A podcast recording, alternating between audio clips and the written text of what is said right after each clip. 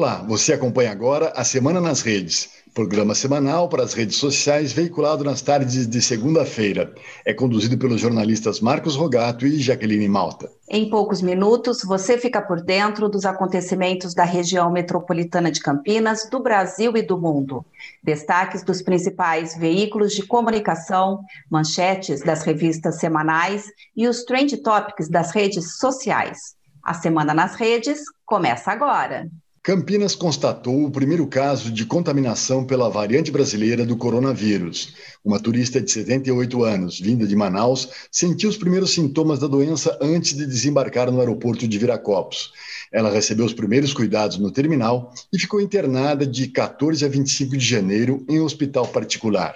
A Secretaria Municipal de Saúde de Campinas explicou que a idosa não circulou pela cidade durante o período de contágio. A pasta informou que a turista já retornou a Manaus e que está monitorando todos os passageiros que estavam próximos a ela no voo a Campinas. A cepa de Manaus foi detectada na cidade de São Paulo, Jaú, Águas de Lindóia e Araraquara, que tem a maior parte dos casos do estado. Para evitar a propagação do vírus, o prefeito da cidade decretou lockdown por 15 dias depois de detectar, além da variante de Manaus, a do Reino Unido entre a população. A vacinação em Campinas está sendo feita apenas em idosos acima de 85 anos.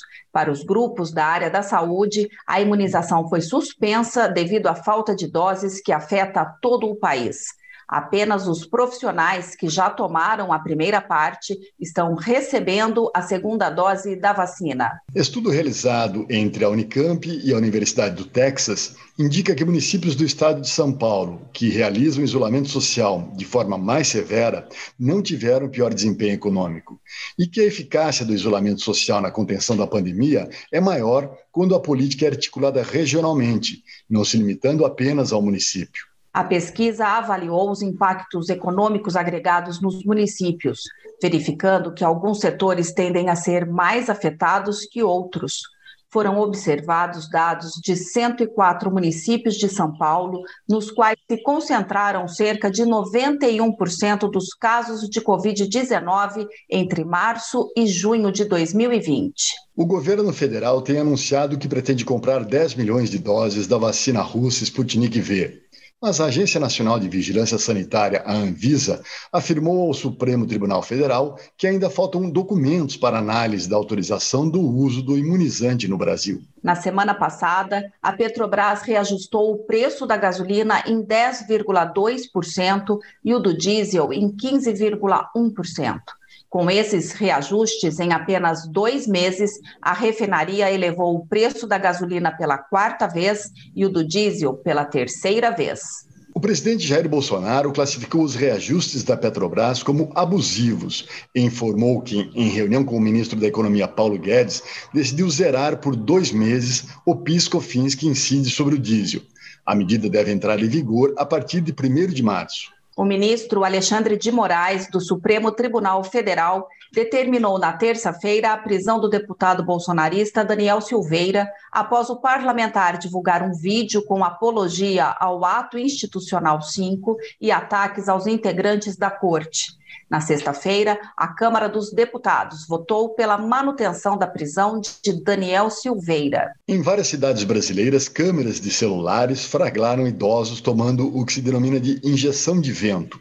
Casos de seringas vazias que deveriam ter o imunizante da Covid-19. Os profissionais de saúde que foram registrados aplicando esse golpe estão sendo punidos. A Advocacia Geral da União informou ao Supremo Tribunal Federal que o governo já vacinou todos os idosos com mais de 90 anos do país e 4,8 milhões dos profissionais de saúde. Isso equivale a 73% do total da campanha nacional de imunização.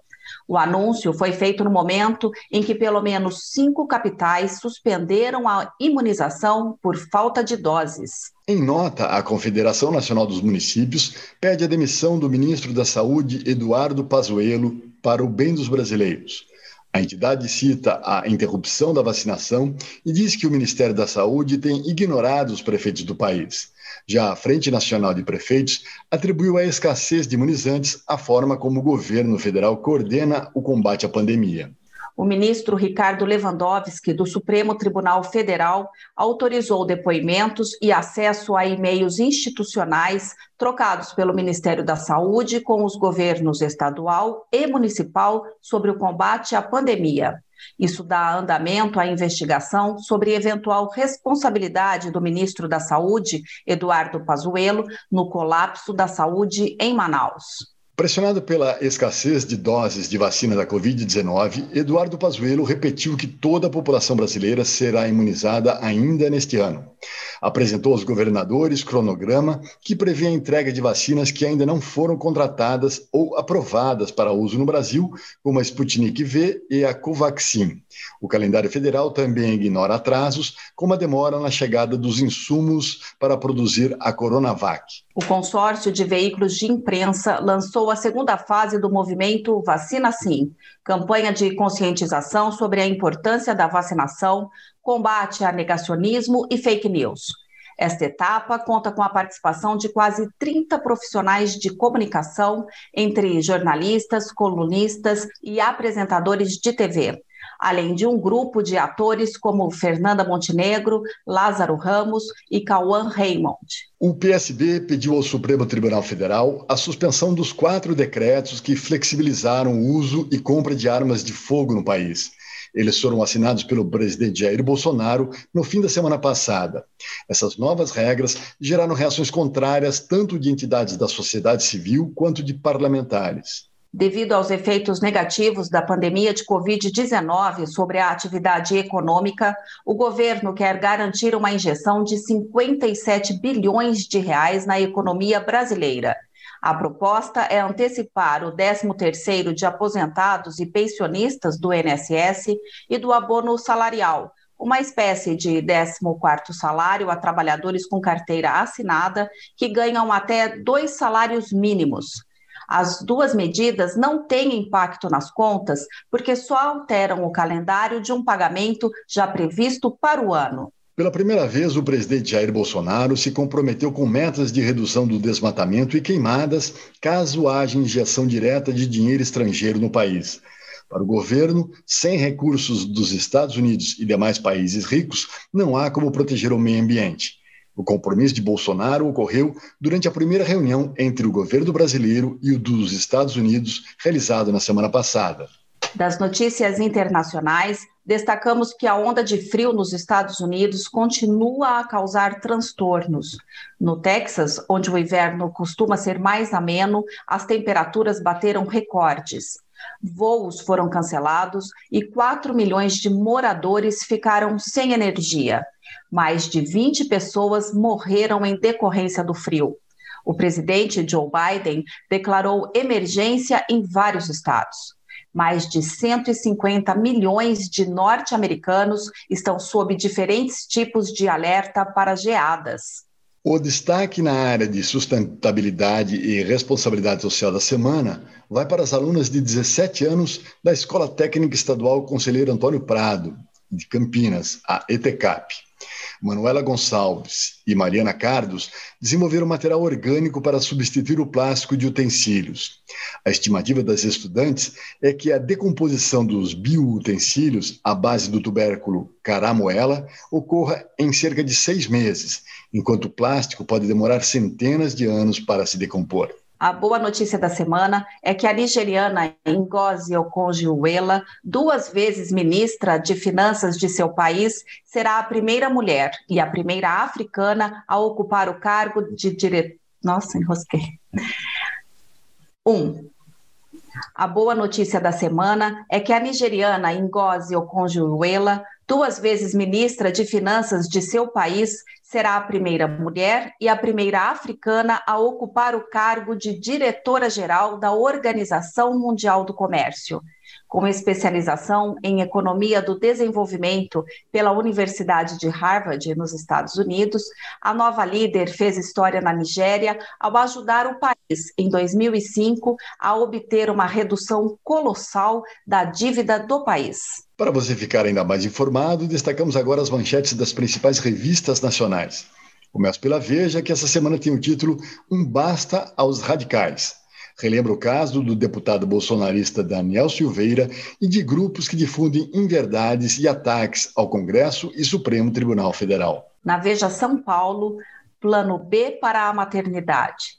Cresce o número de mulheres que buscam congelar óvulos para aumentar chances de engravidar mais tarde. Na revista Época, Fugir da Metrópole aborda a migração de famílias para o interior do país. Na Cruzué, afanaram uma razão aborda a prisão do deputado bolsonarista pelo Superior Tribunal Federal, que escancara o risco da democracia com abusos de todos os lados. Mas isto é, curtindo a vida adoidado. Traz crítica ao carnaval de Bolsonaro enquanto os brasileiros sofrem com a falta de vacinas, crise econômica e desemprego. A Carta Capital traz o título Mamata Fardada mostra o papel dos militares no governo Bolsonaro que submetem o Estado aos seus interesses. Entre os trend topics da semana, um dos assuntos mais comentados nas redes sociais foi o pouso do robô Perseverance da NASA em Marte. Ele tem perfil no Twitter e mais de um milhão e meio de seguidores. Com bom humor e falando em primeira pessoa, o perfil permitiu aos internautas acompanhar a aterrissagem. O Perseverança, em português, finalizou sua transmissão com uma mensagem motivacional. Ele disse: Estou em segurança em Marte, a perseverança o levará a qualquer lugar.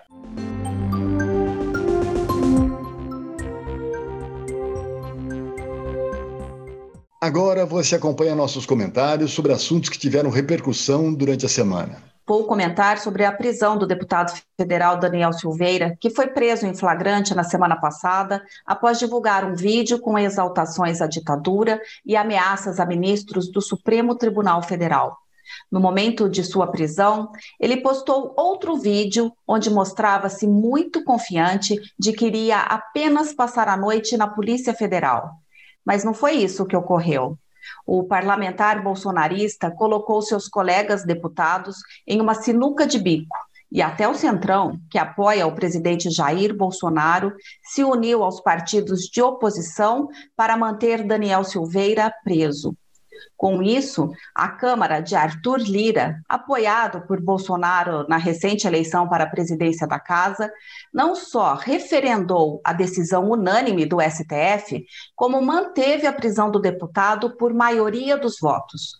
Foram 364 votos a favor e 130 contrários. A manutenção da prisão do deputado mostra que a Câmara tenta melhorar sua imagem desgastada política e juridicamente e se desviar de um confronto direto com o Judiciário, que é quem julga as suas demandas. Com a decisão, o caso de Daniel Silveira volta para o STF. E agora, os ministros que ele tanto hostilizou vão decidir se o soltam ou não. O deputado também vai enfrentar uma denúncia criminal no Supremo e um processo na Comissão de Ética da Câmara, que poderá resultar em sua cassação. O jornal Folha de São Paulo completou um século de existência. Em um país com baixo índice de leitura e com vários períodos ditatoriais, completar 100 anos é muita coisa. Especialmente para um jornal que procurou manter independência editorial e financeira e se posicionou contra a ditadura. Em 1975, a Folha deu início a uma escalada pela democracia, ao fazer extensa cobertura do assassinato do jornalista Vladimir Herzog nas dependências do DOI-CODE, o órgão da repressão política do Exército em São Paulo.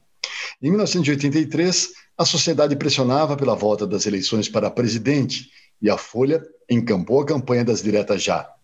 Deu início ao movimento Use Amarelo e pintou as capas das edições do jornal. Nessa época, Otávio Frias Filho assumiu como diretor de redação e colocou em prática projeto que inovou e profissionalizou o jornalismo na empresa. O grande desafio hoje é trazer mais leitores para os jornais. A Folha é o de maior tiragem no país e também em número de assinantes. Tem média de 340 mil exemplares diários na soma de suas versões digital e impressa. Para efeito de comparação, o jornal americano The New York Times ultrapassou 7 milhões e meio de assinantes em 2020 e coloca o Times no caminho para atingir sua meta de chegar a 10 milhões até 2025. No Brasil, onde milhões se informam apenas pelo WhatsApp, esses números são sonhos distantes. Mesmo assim, a Folha sempre fez um bom trabalho ao informar e desenvolver jornalismo profissional, que é um antídoto para a notícia falsa e a intolerância. Agora, antes do final, temos o quadro Calça Curta. E quem foi pego de calça curta na semana foi o presidente da Petrobras, Roberto Castelo Branco, demitido na sexta-feira por Jair Bolsonaro. O presidente afirmou que o novo chefe da estatal será o general Joaquim Silva e Luna, diretor-geral da Itaipu Binacional e ex-ministro da Defesa no governo Temer. A estatal não tinha um presidente militar desde 1988.